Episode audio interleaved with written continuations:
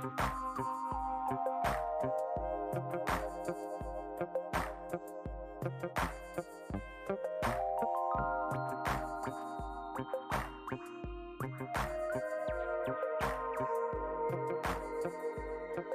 欢迎来到心灵历史学 Psycho History，我是各位的主持人 R Two。今天依然是提问系列，而且是上一集的延续。六月的时候，我看完的一个实境秀，那个实境秀呢，讨论了伴侣们在一起的关系，还有他们的权力关系和他们的状态。那其中呢，有一对情侣呢，他们之间有一个很特定的关系。然后呢，后来我比较清楚的跟大家介绍了什么叫做病态型的自恋者。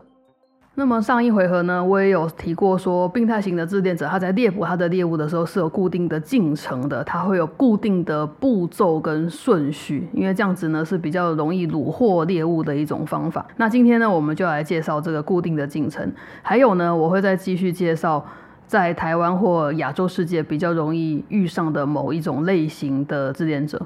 如果呢，你有相关的经验，然后你可能会被 trigger，然后你现在没有办法承受的话呢，请你就今天先离开这集，我们就下一次再见。那另外呢，我要提醒一下，这个 podcast 呢，只是用了推广目的，它并不能替代任何的临床或物理。所以呢，如果你有任何的问题，请咨询医疗保健系统去获取对你的状况的具体的指导。什么叫病态型自恋的 abuse？我们要从第一个步骤开始，就是 love bombing。love bombing 呢，我觉得有点难翻成中文，就是除了大力追求之外，我我我不知道要怎么讲，就是用爱轰炸你，叫砰砰砰。让你觉得天哪，就是如同看烟火一般头晕目眩这样子。但是呢，love bombing 呢，在不同类型的施虐者身上会有不同的表现方式。那所谓的不同类型，就是说，其实自恋者他是有不同的类型的自恋的，不是每一个自恋者看起来都是那种非常有领袖魅力的人。如果是那种人的话呢，他们一定会大张旗鼓的追求你，然后呢，让你觉得说天哪，这一切都 too good to be true 了吧？没错，就是 too good，所以绝对不是 true，千万不要相信他。他可能会撒一堆。堆钱，或者是让你拥有你一直都没有办法自己就去拥有的体验，比如说搞不好就是说什么叫直升机来接你啊，然后带你去空中逛一逛，然后再去那种什么超级什么景观餐厅共进烛光晚餐啊，或者是呢莫名其妙就开一台跑车来接你，虽然台北要下雨，但是他要把棚子打开，或者是呢啊送你非常昂贵的礼物，或你一直超级想要的东西，或者是呢连带的对你的家人朋友都超好，他没有什么需求他全包了，而且呢他很有可能会搞得。人尽皆知，就是你的办公室都知道有人在追你，然后你的家人都知道最近有人在追你，这样子。因为第一，他想要把一些障碍给清除嘛；第二是，如果你有人大力的宣扬说这是我的，其实其他人就就不敢夹菜，这是一个很奇怪的现象。但是他这个现象存在，那这是一种人。另外一种人是比较内向的，他们叫做 covert narcissist。这种隐匿型的施虐者呢，他们会花他所有的时间陪你，他们的目光都在你身上。当然，前面那种人也会啦，就他的注意力都在你身上，然后嘘寒问暖，呃，每天照三餐加点心，哈比人士的饮食方式的给你简讯，问你说你好吗？在在干嘛呀？有没有吃饭啊？睡了吗？不要着凉，或者是你你想听的话，他都讲给你听，非常的关注你。然后在这个过程之中，他就开始 mirror 你，他会开始映照你的样，他可能会喜欢你喜欢的东西，然后跟你讨论你最喜欢的东西，然后讲的好热烈，仿佛那里是他的热情，哇哦，或者是说你们有什么。人生的愿景，你们就一起大力的讨论，非常的快乐。在这个过程之中呢，无论是外向或内向的施虐者，他们都会开始画大饼。比如说，哦，我们以后一定要一起出国，或者是没关系，我以后会养你。现在就已经投资很有成了，我以后一定会更有钱，你不用担心，我会养你一辈子的。不然就是很有抱负，比如说，哦，我要去念研究所哟，这种把自己控封到更大的一个那个状态。那这些 love bombing 呢，它会附带一个效果。是，它会慢慢的主角你去参加你原本的社交活动，他甚至会直接表达他不想要你去你那些原本的社交活动，他很想你，他要你陪他，你们在一起的时光是最美好的，他希望无止境的延长这段时光。于是他的目的是什么？就是孤立你。你会被 isolated 孤立起来，你的家人朋友会说啊，他最近在谈恋爱啦，算了，要看电影不找他了，要吃饭不找他了。逐渐的，大家也会自动让开，然后呢，你就比较难求救。原本关心你的人们呢，也比较难以掌握你的身心状态。接着，甚至在这个过程之中。他会在跟你的家人朋友相处的过程间，先收服他们。如果收服不了的，可能就讲一些离间的话，对 A 说 B 的坏话那一类的，就想办法把你跟家人朋友关系搞差，让他可以完全拥有你。把你关起来。那么，在这个强烈的追求大概会多久呢？大概通常是四到十二周。会花那么长的时间，大概跟诈骗很像吧。就是说，他可能会慢慢跟你聊啊，先跟你认识啊，约几次吃饭啊，都没有什么特别的目的啊。可是其实一直在送你礼物啊，然后接下来就对你超级好，那个跟诈骗过程超级像的。而且他们非常的有耐心。其实三个月很有耐心吗？其实并没有，对吧？只是你在跟他相处的每一分每一秒，你会觉得这个人真的好有耐心啊，他不断的陪我。但对他来讲是什么？只不过就是三个月的投资而已，非常值得。我可以绑这个人绑一辈子，无止境的资源，划算。OK，如果你成功撑过三个月都不相信他，他可能在第四个月大概其实撑不了太久，他们可能就会放弃自讨没趣，然后走掉。但是呢，他们可能就会稍微报复一下这样子。不过呢，如果你相信了他的 love bombing，你相信你是独一无二，你相信你是他的 hell yeah，在他知道他到手的那一瞬间，他就会结束所有的 love bombing 的行为。那些对你的嘘寒问暖，帮你准备咖啡、按摩你酸痛的脚，比你提早回来准备好晚餐，各式各样，就是那些当初你觉得他追求你的时候，你觉得最快乐、最舒服的那些事情呢，就会消失，而且消失的非常快，可能是一天、两天就结束喽。所以呢，你会突然有一种嗯。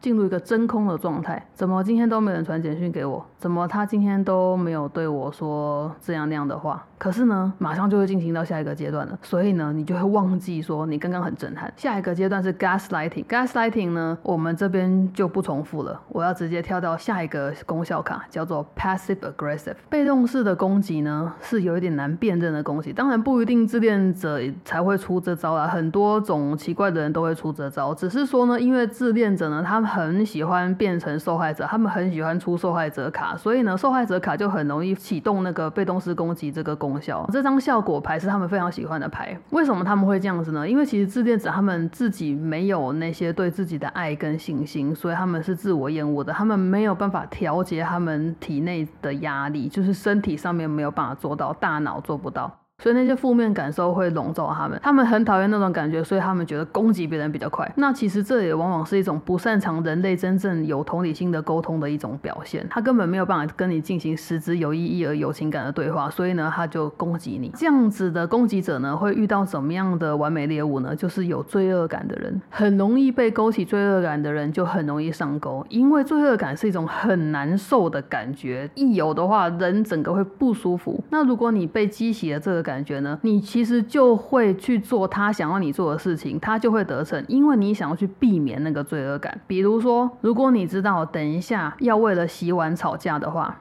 明明就是应该他洗，可是呢，如果你拿这件事情催促他，他就会怎么样怎么样怎么样怎么样，然后讲一堆，然后你充满了罪恶感。与其那样子，你不如现在就去把它洗掉。于是乎，你就会发现呢，你掌握了所有的分工的家事或照顾的责任，这样子，他成为那个受到利益者。那职场上当然有这种王八蛋都不做事情啊，然后就你跟其他同事吃起来也有这种人，大概是很类似的模式。那这样子的病态型自恋者呢，他们往往呢会说一句话，就是啊，人生真的。很苦，他们是人生长久以来的超级受害者，怎么样都他们都很可怜，他们命不好。他可能对别人的状态，他如果看到新闻，看到看到脸书，看到 Instagram，看到他的邻居，他可能会说：好好哦，他们去呃巴厘岛玩，应该很享受吧？讲这句话呢，听起来没什么，不过他讲给你听，就是希望你内疚，内疚没有带他去玩。再来是，如果你是那个出国玩的人，你说：嘿，我前阵子去了东京五天。真开心，他就说：“哦，好好哦，你都有假可以去，还有钱玩，好棒哦。”你就会自我怀疑说：“哎，我是不是不应该这么快乐？”接下来你就不会针对这件事情跟他直接的沟通，就达成他的目的了，因为他没有办法直接沟通，所以他就酸你一下。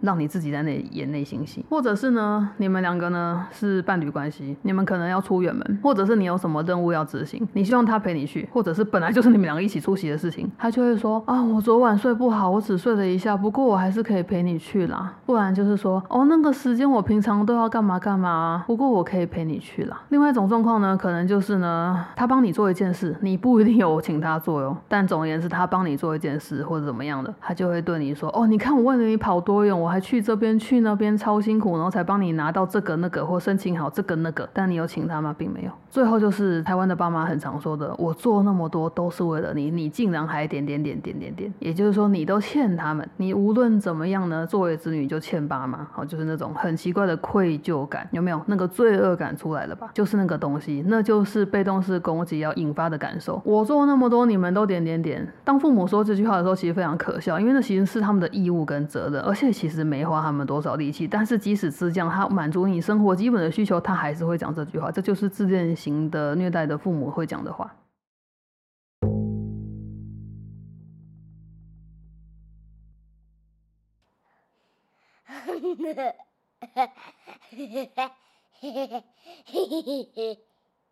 那接下来的功效卡是 mirroring，很像照哈哈镜，就是说，其实人跟另外一个人在认识的时候呢，不一定要交往啊，就是你们在互相认识的过程中，其实都会有一个 mirror 的过程，就是你们会稍微映照出对方的样子。但是呢，这个自恋型的人呢，他因为他里面坏掉了，所以他没有办法去映照出别人，他可以显出的都是部分他需要的你而已，还有他想要你去认知的地方，让你认知到。到之后觉得很羞愧，或者是抬不起头来，或者觉得很丢脸，或者是觉得自己不如人的那些地方，一个扭曲版本的你，他希望你透过他看到这样子的你。久了之后呢，你就会以为他眼里的这个版本的你呢，就是你。比如说，你明明就四十六公斤，但是你觉得自己很胖，合理吗？不合理。但是他每天又跟你说，肚子有点肉，哎，肚子有点肉，哎。肚子有点肉哎，讲久了你就相信喽。然后呢，他长什么样子？他可能很胖啊，他可能六十四公斤哦，但谁在乎？没有人在乎，他只要求你要瘦，你不能管他怎么样。接下来的功效卡是 projection 投射，这个功效卡其实通常施虐者没有注意到他在做什么，就是他没有意识。这个可能就是治疗师才看得出来的事情。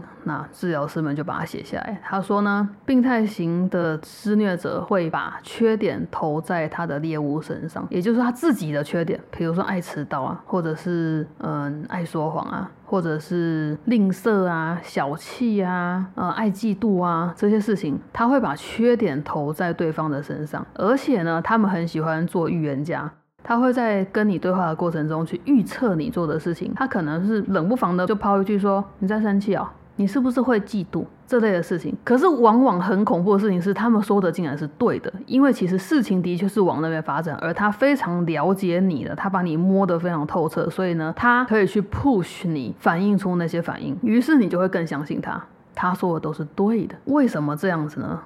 投射很重要，是因为其实最重要的事情是自恋型的人，他的内部他的心理世界呢一团糟，妈的超级丑，但那不重要。因为他只要跟世界描绘出一个他非常闪亮亮的、非常美好的形象就可以了。然后呢，他只要让外人知道那个形象就可以了。因此，这是他们的保护机制，是一种防御的机制。对于那些脆弱、不安全的自我感觉呢，他们都不承认，也不想要接触，他们拒绝承认这些事情。于是，他们就把这些缺点投射到那些他们最亲近的人，他们对他们来说最重要的人身上。所以呢，这些人就等于是他的避雷针。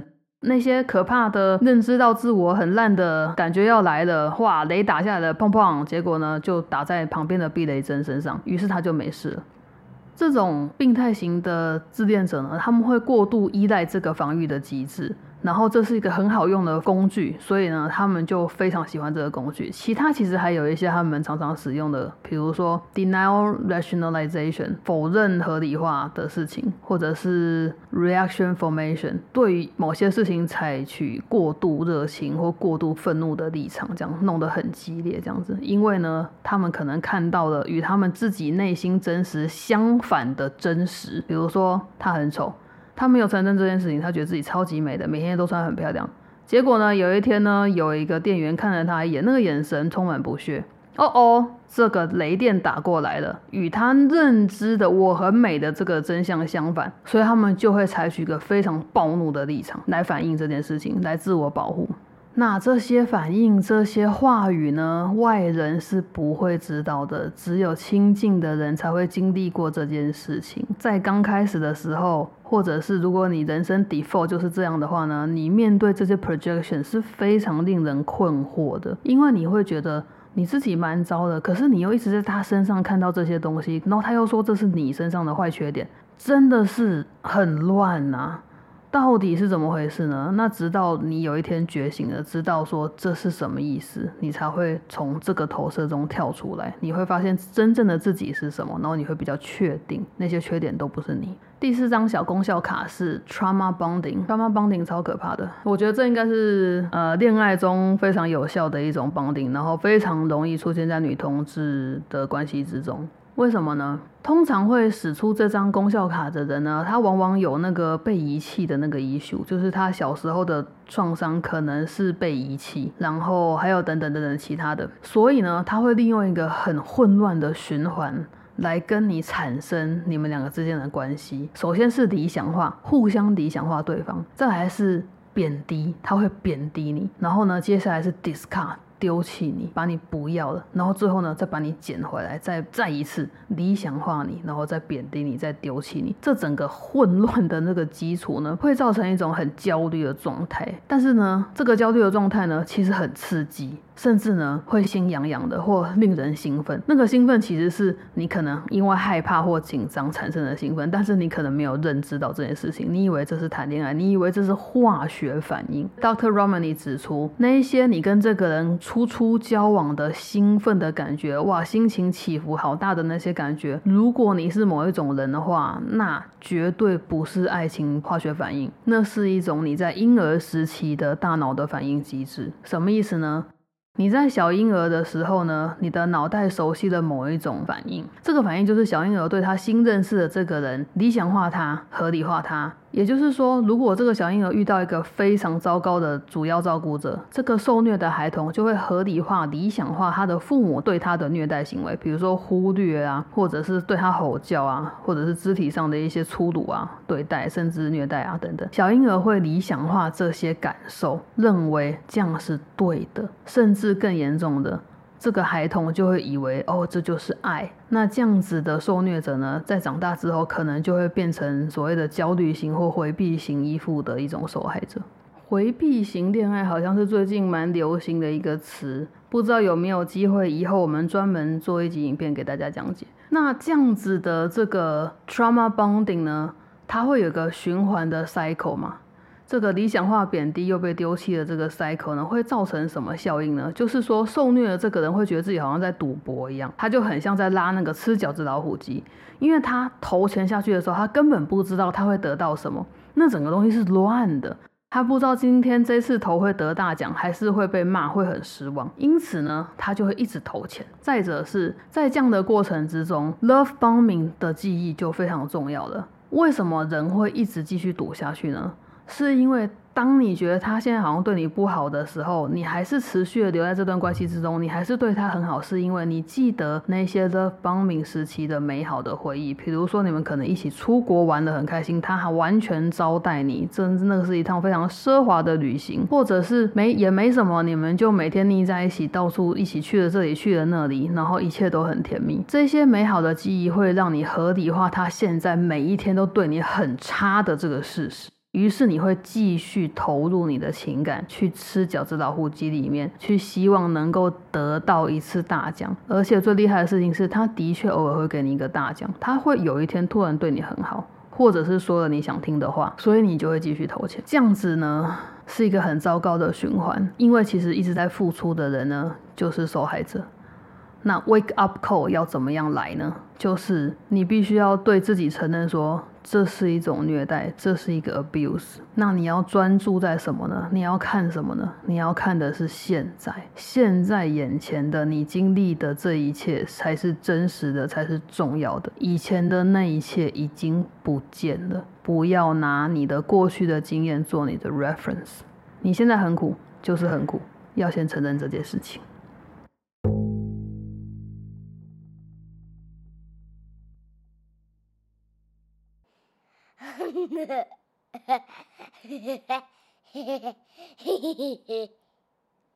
好的，我们进入了下一个阶段，就是当他跟你的关系非常确立了之后呢，他可以完全掌控你之后呢，他就会开始做 triangulation。这个 triangulation 呢，他会设定其他人的功能，比如说他可能会设一些党羽在你的身边，可能是他的朋友，或者是他把你的朋友变成他的人。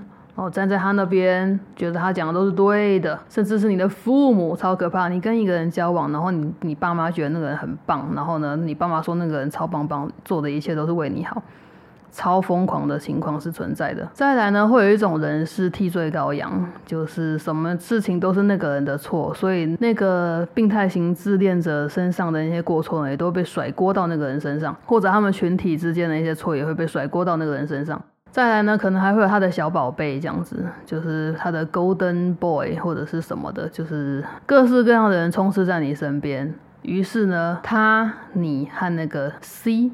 A、B、C 三角形形成了一个他说了算的世界。接下来的大阶段就是他会贬低你、抛弃你，就是把你的自我打到地上踩踏，确定你绝对站不起来。他可能就简单的笑你笨、笑你胖啊，或者是呢，他知道你最弱、最弱、最弱的弱点在哪里，因为你们已经交往蛮久的人，然后他。你们谈的好深，你们你们有那么多次热烈的交谈，那么多次出去喝酒，一起聊了好多。他知道你最弱最弱的弱点在哪，他就会拿那个攻击你。比如说，他知道你跟妈妈的关系不好，结果有一次你在跟他吵架的时候，你说了一句话或有个什么表情，其实那不是重点，他就指着那个东西说：“你看，你看，你就是跟你妈一样啊。”你跟你妈一个样，好不好？然后你就深深深深的受伤，因为你跟妈妈关系不好，你不希望自己像妈妈一样。但是在你自己状态不好的时候，被指责说竟然像你讨厌的人的话，是不是双重打击呢？是，这就是病态型自恋者非常擅长的一种公式。这里呢，我们可以回到 Tiff 跟 Mildred 的例子，在最后通牒库尔的爱的里面呢，哦，呃，这是一个雷哦，所以 是不是要跳一下呢？可能跳个两分钟。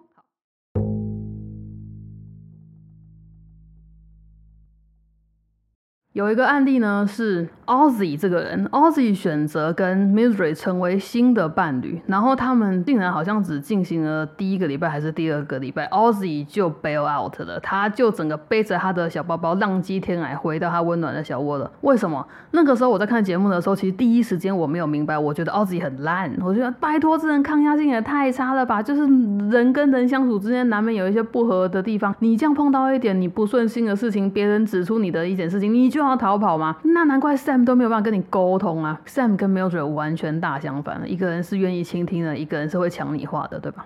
但是呢，直到我看到了一幕，我完全的颠倒了我的想法。我相信这一切都是 Mildred 的错。为什么？当 Ozzy 真的离开之后呢？这个制作单位非常有心的留下了这个片段来告诉观众。那个片段是 Ozzy 留了一张纸条，就讲一些客套的话。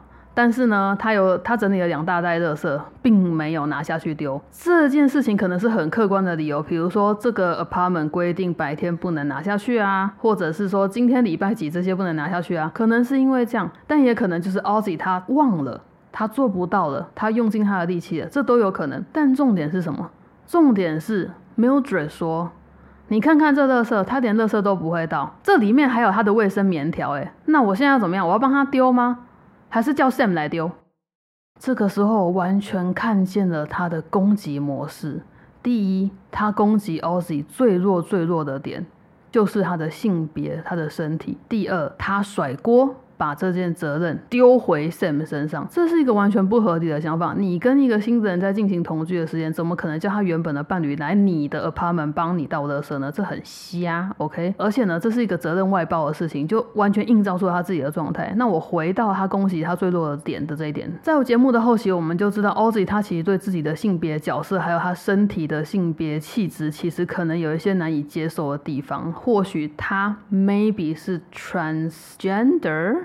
或者是怎么样的在中间的一个人。总之，他并不是很能接受自己是女性化的角色或女性化的身体，或我们用比较正确的说法，就是所谓的阴柔的这个光谱这边。那很有可能呢，他并不想要接受自己会有胸部有月经这些事情。他可能如果他真的是 transgender 的话，他认为他是男性的话呢，当理理论上当然他就会厌恶这些事情。但是 Mildred 特地把它拿出来讲。因为他知道他会看到，而且他也要讲给别人听。他在别人面前都要攻击奥吉最弱的那一点，他最没有安全感的那一点。所以你知道 Mildred 有多可怕吗？我真的是吓疯哎！我看到那一幕的时候就哦，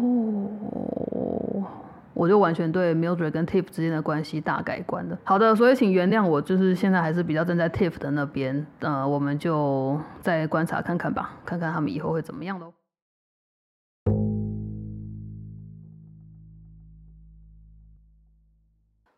大家好，我回到现场了。接下来我们要进行自恋型施虐者的下一个阶段，就是如果你想离开的话，他们就会 hoovering 你。如果是现代发明这个字，就会叫 Dysoning 你，他们会把你吸回来，吸回来。这个手法呢是非常个案形式的，就是你你自己有什么弱点，他就抓住哪个弱点。那如果我们用一个家庭来形容的话呢，就是很恐怖的状态。比如说 A 跟 B 要离婚，然后他们中间有小孩，哇，A 一定会利用那个小孩让 B 走不了，或者是一定要跟他们见面，然后维持怎么样程度的联系等等，这就是很经典的 Hoovering 的状态。那在女同志之间，很可能就是猫猫或狗狗或嗯蜥蜴、蛇、什么小猪之类的小宠物这样子。好的。我们把这些阶段讲到这边呢，我发现呢，其实时间已经非常的长了，所以呢，最后的这个，如果你跟他结束关系之后会发生什么事，会发生死缠烂打、有悲庭跟 smear campaign 的部分呢，我觉得今天就先打住，我们没有办法再进行下去了，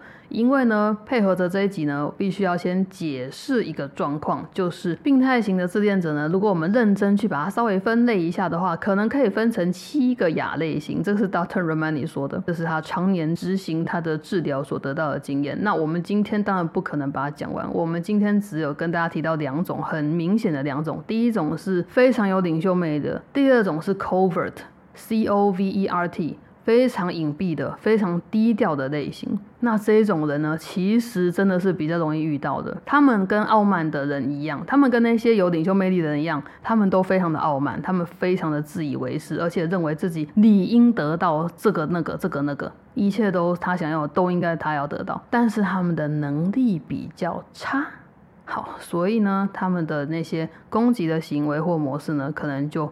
不太一样，cover 型的 narcissist 根本很像慢性病一样，就是呢，它是一个很 chronic、很长久的一个显显现出来的状态。然后呢，他们往往核心中间呢，会是那个有被遗弃过的那个心魔，就像 Mildred 这样子的人。Mildred 很有趣啊，Mildred 其实是比较 cover 型的，但是它的攻击性非常高，甚至可以到肢体暴力这样。面对这样子 cover 型的。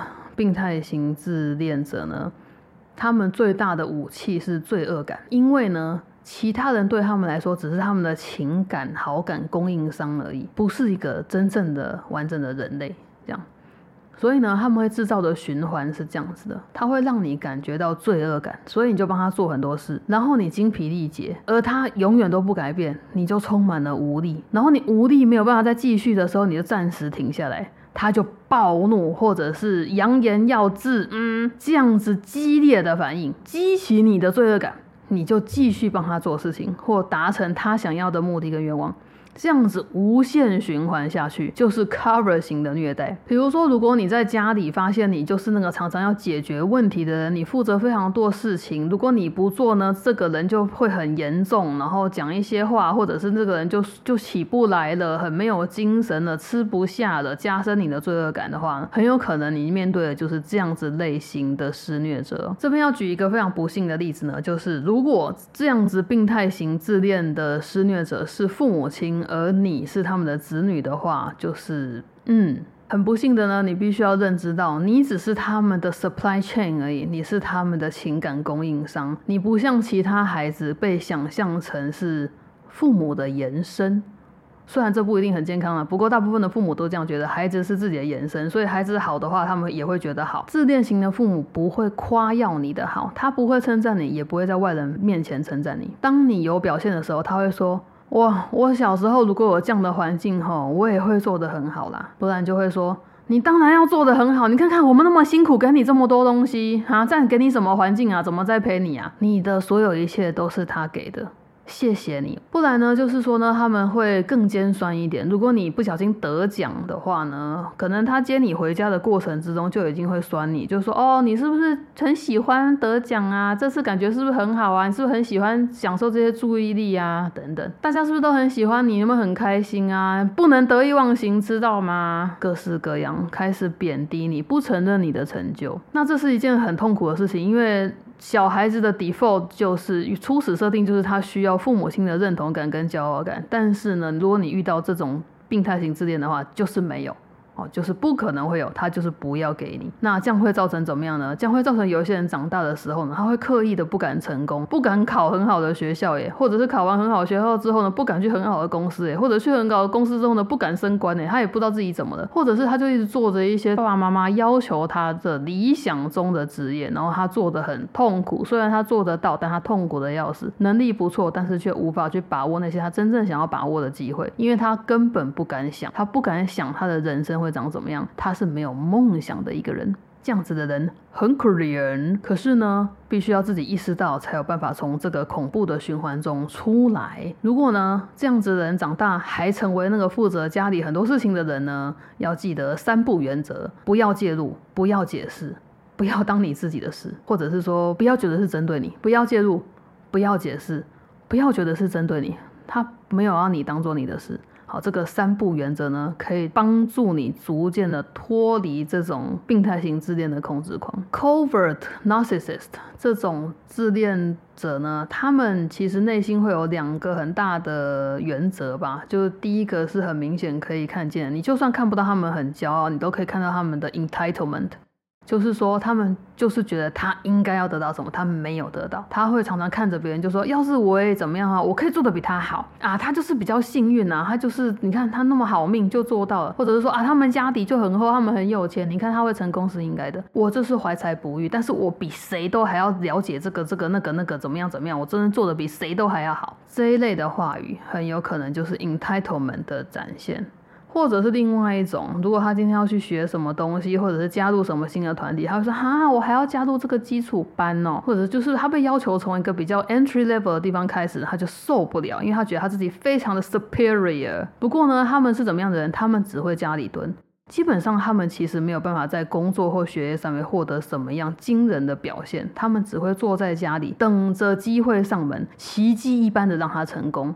怎么可能？不可能呢！所以他的人生就永远都不满意，永远都不满足。他爱批评，爱抱怨，爱生气，爱沮丧。然后你一点都帮不了他，他也没有改的意思，他就只会造成别人的负能量，造成别人的麻烦而已。另外一个呢，就是刚刚提到的一种攻击笑卡，就是这样子 cover 型的施虐者呢，很喜欢 passive aggressive 的被动式攻击法。如果你今天有一件事情做得很好，或者你懂什么事情的话，他会说：“哎呦，好好哦。”就有带一种酸这样子的说你做到的事情。然后呢，他们超级的敏感，你就算是走在那里呢，他都可以 sense 到你现在心情好，然后为什么，然后他就要来贬低你一下。那接着呢，就是呢，他们自己心情差，他们就成为吸血虫，去吸你的能量。当你真的受不了他们整天在那里被动式攻击的时候呢，你受够了，跟他们说，你能不能去做点什么？改变这一切，他们就暴怒，或者是大哭，不然就威胁要自闭。他们是没有办法面对外界的，而且他们还要剥夺别人面对外界的机会。所以呢，如果你们是情侣的话，如果你想要出门，他可能会就会说：“哦，你都不想跟我在一起，陪我就那么无聊吗？”那怎么样的猎物会留下来呢？就是可怜他的人，其实大部分的人外人都会可怜他，那更不用说他亲密关系的这个人了。或者是呢，你想要看到他的好，只有你看得到他的好，他真的很优秀，他真的很聪明，他什么能力真的非常好，他只是没有机会发展而已。Well，真的没有机会吗？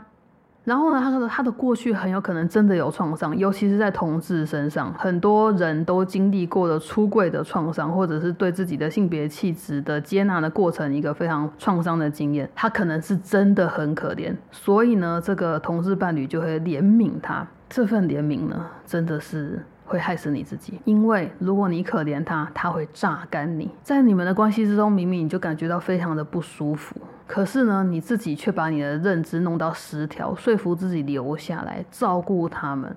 甚至很多的状况就是，这个人实在太可怜了，可怜到你必须要借钱给他们，或者是你就养他们，或负责了很多生活上的开销等等。就是你们之间的伴侣关系就长期的在一个比较某方面不平等的状态里面，而那个某方面非常的大，这样子。那最后呢，其实还有一张控制卡呢，是今天没有提到的，因为它比较比较属于另外一种类型的，就是那种比较张扬的外向的虐待者会做的事情，叫做 coercive control。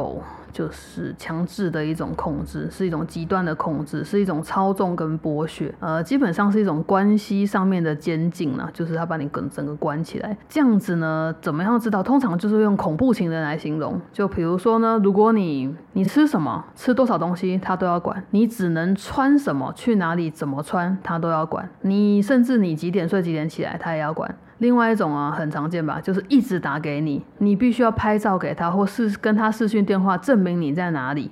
这一类的人，往往会引导到接下来的过程，就是他会有不合意的性行为，他会从你的身体跟心灵都全部去占有你，让你失去你的存在，这就是一种 abuse，然后它同时是一种监禁的关系。那这样的过程之中，可能往往没有真正的肢体暴力的发生，所以呢，其实你很难申诉，你也很难去找到资源来帮助你自己。警察不会受理，社工也没有办法受理，因为你有受到什么虐待吗？哼，很难说。如果有出现这样的状况呢，应该是大家比较容易被警醒的部分，就也很有可能。如果结合了其他的攻击小卡呢，它很有可能就是一种病态型自恋者的施虐。今天这集还是啊很长诶，但是好像不那么长，没有办法把这个过程讲完。